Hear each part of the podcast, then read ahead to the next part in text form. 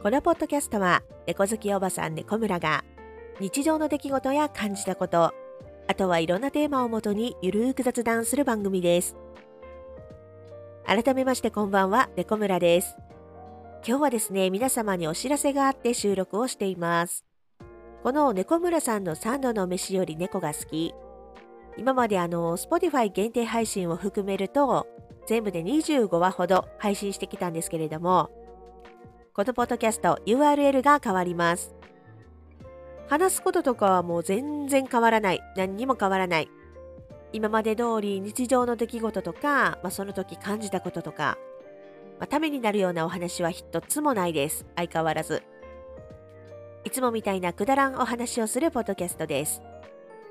私のリアルなお友達には直接新しい URL をご案内しようかなと思ってるんですけれどもその他にもねお会いしたことはないんですけれども、登録してくださっているリスナーの方がいらっしゃるので、こちらでも報告をさせていただこうかなと思って収録をしております。新しいポッドキャストを聞いても、え、なんで変えたん何も変わってないけどって多分皆さん思うと思うんですけど、ちょっとね、いろいろと理由がございまして、まあ、なんでかっていうのはここではちょっとお話はしないんですけど、えー、ただいまあの新しいポッドキャストを準備中でございます。ほんまに何にも変わらんから。もうね、番組名もね、まだ決まってないけど、もう同じでええんちゃうかなと思ってるぐらい。もう個人的にはね、気に入ってるエピソードとかもあるんですよ、実は。声と話し方の重要性のお話とか、あと、何が好きかな。あ、香りと音楽でタイムスリップとかね。金縛りなのか病気なのか夢なのかの話とか。結構好きなんですけど、自分の中ではね。ちょっと消すのもったいないから、これはこれで置いとこうかなと思ってます。本当にね、また一からのスタートになってしまうんですけど、よかったら登録していただけると嬉しいです。いやーでも、登録せんでもいいけどね。もう聞きたい時に聞いてくださいっていう感じですかね。もうカウントされていく再生回数を見て一喜一憂するタイプなんで、うん、いや、それ登録してくれたら嬉しいで。何をニヤニヤしとんねん言うてね。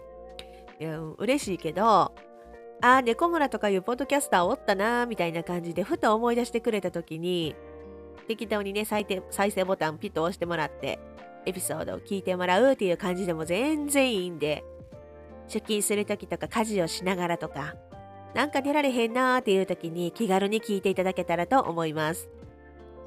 集中して聞くような大事な話も全くしてないんでね。もうリスナーさんやったらわかると思うんですけど。うんな、もうなんやったらもう途中でも寝落ちしてもらっても全然 OK です。新しいポッドキャストの URL が決まりましたら、このあのエピソードのね、概要欄に新しい URL 貼りますんで、よかったらそこからピューンと飛んでみてください。猫村とかで検索したら多分すぐ出てくると思います。次のポッドキャストではできれば週に1回何曜日の何時とかに更新するっていうのを決めて定期的に更新していこうかなと思ってます。ぐうたらにはちょっと難しいけどね。あ昨日更新忘れてましたわすんまへんとか言ってすぐ言うと思いますけど。ね。あと、新しいポッドキャストではゲストを迎えてお話しする回とかも作っていこうかなと思ってます。ゲスト、うん、ゲスト、うん、チャイチョウさんとかかな。そう、しーちゃんとかも呼ぼうかな。ね。リアルな40代の女子トークとかやってみますかどうでしょうか寒いものコーナーも引き続き、引き続き言うても1回しかしてないんですけど、やっていこうかなと思ってます。その他にも何か新しいコーナーを作ってみたりとかもしてみようかなって思ってますね。ワクワクしますね。まあ、コーナー増えても中身はペラペラやと思いますけれども、あくまでも雑談ポッドキャストなんで、質は求めないでください。ということで、あの、今日はちょっと短いんですけれども、皆さんへのお知らせでした。次回は新しいポッドキャストでの配信になるかなと思います。よかったらまた聞いてください。それでは、猫村さんの3度の飯より猫が好き。今日はここまで。ご視聴ありがとうございました。皆さん、おやすみなさーい。